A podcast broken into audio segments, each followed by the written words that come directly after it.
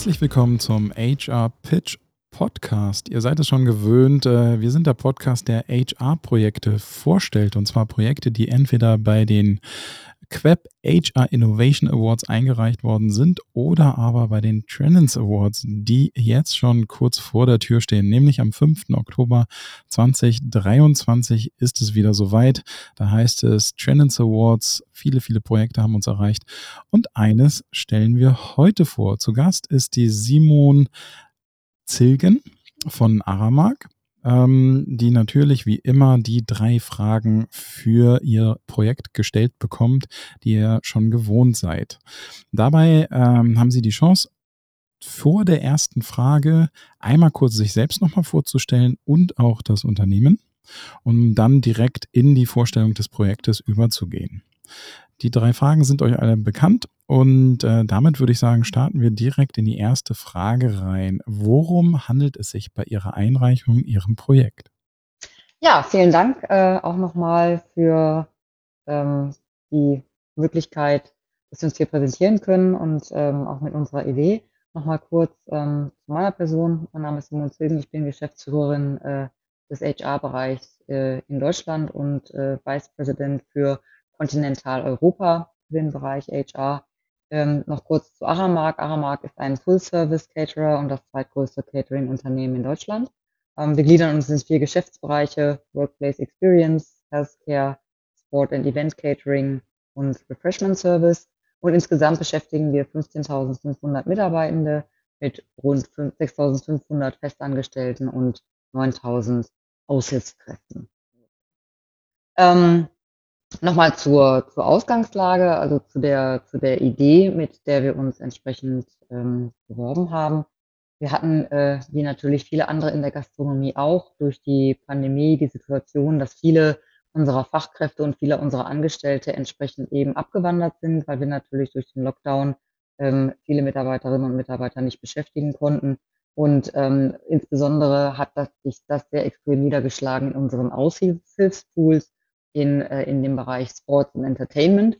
Und ähm, nur mal, um auch nochmal so die Zahlen sich zu, verge äh, zu vergegenwärtigen, ähm, insgesamt in dem ersten Pandemiejahr 216.000 Arbeitskräfte in, den, in der Branche Gastronomie, Tourismus und Hotelier abgewandert und ähm, an, an, in der Anzahl an Minijobs, äh, so hat die, dieses Arbeitsamt das äh, veröffentlicht, ähm, waren es rund eine halbe Million. Also man kann sich vorstellen, welche Dimensionen das angenommen hat und das hat uns natürlich auch betroffen sodass im Grunde genommen durch die Lockdown-Situation zwei Jahre, insbesondere, wie gesagt, in dem Bereich Sports and Entertainment, in Stadien, Events, äh, äh, Zoos, eigentlich äh, so gut wie kaum Business stattgefunden hat. Und 2022, als dann quasi alles wieder hochgefahren wurde, kam natürlich auch die Welle auf uns zugerollt und äh, plötzlich standen wir vor der Situation ein, mit einer riesengroßen Nachfrage konfrontiert zu sein und äh, eben ganz schnell unsere Pools und, und unsere Positionen entsprechend wieder aufzubauen.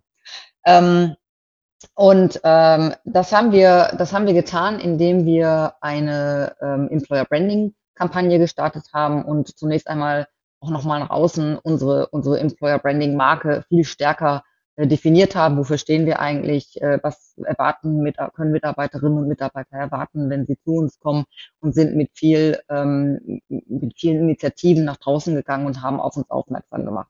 Das war der, der eine Teil und der andere Teil, wir haben eine die größte eigentlich äh, Recruitment-Offensive und Kampagne gestartet, die wir jemals bei Aramark erlebt haben und gemacht haben.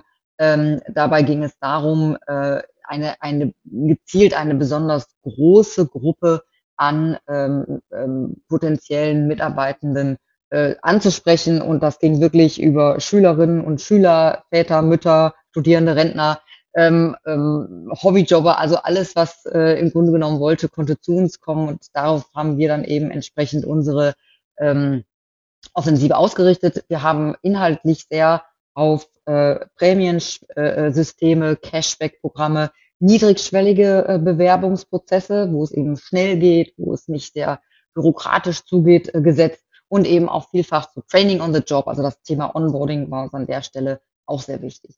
Das war, wie gesagt, der inhaltliche Teil. Und ähm, dann ging es natürlich auch darum, so wie kriegen wir das jetzt in die breite Masse gestreut und wie, wie, wie sprechen wir an. Und da haben wir wirklich alle Kanäle bespielt, die uns zur Verfügung standen. Wir haben es digital gemacht, wir haben es klassisch analog gemacht. Wir haben beispielsweise äh, klassisch Paketbeilagen ähm, äh, produziert, Pizzakartons bedruckt. Ähm, wir haben Kinowerbung gemacht, Plakataktionen, also da waren unserer Kreativität keine Grenzen gesetzt und das war, wie gesagt, auf dem, auf der, auf der analogen Seite und auf der digitalen Seite natürlich äh, über Google Ads, über TikTok-Kanäle, Spotify, YouTube-Videos. Also wirklich eine Menge an, an, an Jobportalen und an Möglichkeiten ähm, bespielt, die wir, äh, die wir hier zur Verfügung hatten. Wahnsinn. Ähm, ich glaube, viele auch von den Hörern und Hörerinnen wissen grob, ähm, wie, wie hart es die Branche getroffen hat. Das jetzt aber auch echt nochmal in Zahlen zu hören und auch, auch mit diesem, wirklich mit dieser riesen Talfahrt und dann plötzlich wieder auf den Berg springen. Eine riesen, also wirklich eine Wahnsinnsherausforderung. Könnten Sie einmal uns mitteilen, welche Erfolge Sie erzielen konnten mit den Maßnahmen? Ja, also das Gute war, ähm, dass sich der Invest und, und wie gesagt diese äh, Recruitment-Kampagne äh, grundsätzlich gelohnt haben, denn äh, wir konnten am, am Ende des Tages sagen, dass wir von März bis Dezember 2022 rund 30.000 Bewerbungen erhalten haben und davon dann entsprechend eben auch 5.000 äh, Mitarbeitende einstellen konnten. Und wir können Stand heute sagen, weil das natürlich auch noch nachgelagerte äh, Effekte hat, dass wir in der, in der großartigen Situation sind, dass unsere Pools wieder voll gefüllt sind, ähm, dass wir äh, dort entsprechend das, was uns über die Zeit der Pandemie verloren gegangen ist, ähm, wieder, wieder reinkriegen konnten. Und äh, damit hat sich wirklich gezeigt, also äh, genau diese, die, diese Kreativität anzusetzen und wirklich auch mal Wege zu gehen, die man vielleicht sonst üblicherweise nicht geht ähm, und, und alles das auszuprobieren, was, äh, was möglich ist, hat uns wirklich, da hat uns der Erfolg wirklich gezeigt, äh, das war der richtige Weg. Äh, top. Das freut mich total. Äh, das ähm, macht natürlich Sinn, äh, dass wenn man so viel Geld in die Hand nimmt und auch so viel Zeit, das klingt nach äh, relativ viele Ressourcen, die da auch reingeflossen sind, dass sich das dann auch auszahlt. Bei so großen Projekten interessiert es unsere HörerInnen auch immer brennend, ob es wesentliche Learnings gab. Also gab es irgendetwas, wo Sie sagen, wenn wir das jetzt nochmal machen müssten, das würde ich definitiv anders machen? Vielleicht auch mehrere Dinge? Ja, es gab, es gab natürlich auch Learnings ähm, aus, dem, aus der Initiative und aus dem Projekt.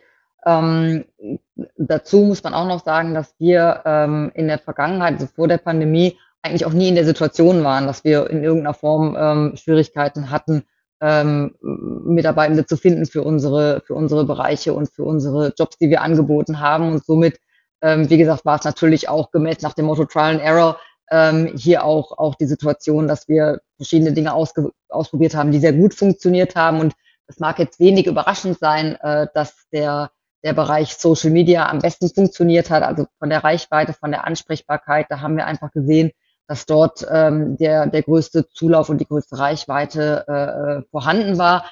Und was wir auch festgestellt haben, die Direktansprache. Also wir haben eben in dem ganzen Kontext auch das Programm Mitarbeiter werben äh, Mitarbeitende, äh, auch hier der, der größte Zulauf möglich war.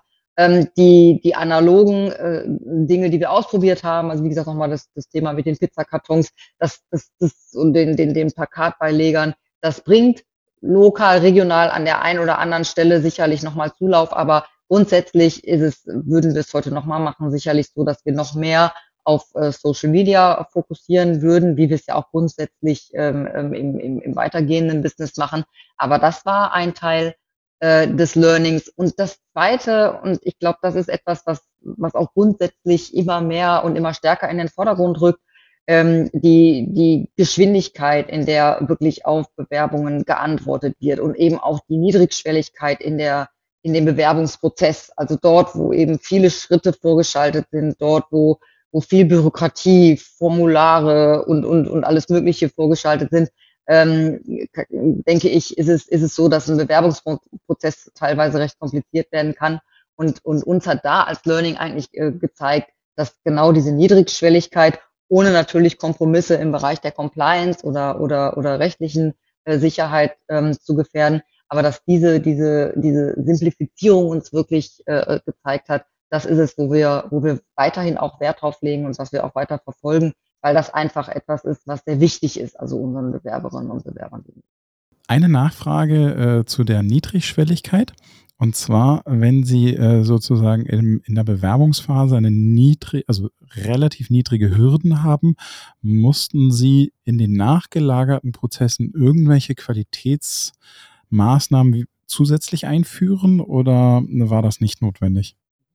Ja, das äh, ist insbesondere bei dem, äh, genau bei dem Bereich äh, Sports and Entertainment, bei den Jobprofilen, die wir hier äh, anbieten, äh, der Fall. Wir haben, wir legen sehr viel Wert darauf, dass wir äh, das Thema Qualifizierung on the Job und Training on the Job ähm, bewerkstelligen, wenn wir eben entsprechend die Leute quasi eingestellt haben. Ähm, das geht los bei, bei, bei Service-Trainings, geht aber auch äh, weiter, dass wir Buddies zur Verfügung stellen. Also uns ist das ganze Thema, was man im Grunde genommen als Onboarding ja auch bezeichnet, extrem wichtig, weil wir natürlich auch ein Interesse daran haben, unsere Leute gut zu qualifizieren dem Kunden gegenüber, aber auch den, den Leuten natürlich das Werkzeug und die Qualifikation an die Hand zu geben, damit ihnen der Job Spaß macht, dass sie, dass sie äh, gut in, in, der, in den Job reinfinden und natürlich auch ähm, lange bei uns bleiben und äh, wir darüber auch eine Beziehung aufbauen können, die eben auch langfristig ausgerichtet ist. Super, vielen, vielen Dank. Das waren Top-Einblicke, kurz und knackig, einmal eine wirklich, wie mir scheint, Riesenprojekt zusammengefasst und sicherlich auch ein wunderbares Best Practice für die Branche und auch vielleicht für andere Branchen.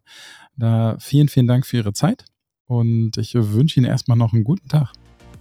Besten Dank Ihnen auch.